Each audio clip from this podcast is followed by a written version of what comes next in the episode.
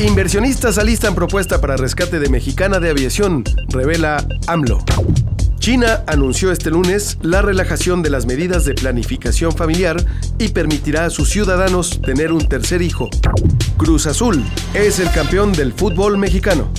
Chernóbil se convierte en tendencia en Twitter al anunciarse la Copa América en Brasil.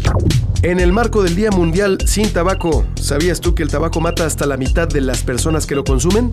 Faltando menos de una semana para las elecciones, ¿ya elegiste por quién votar?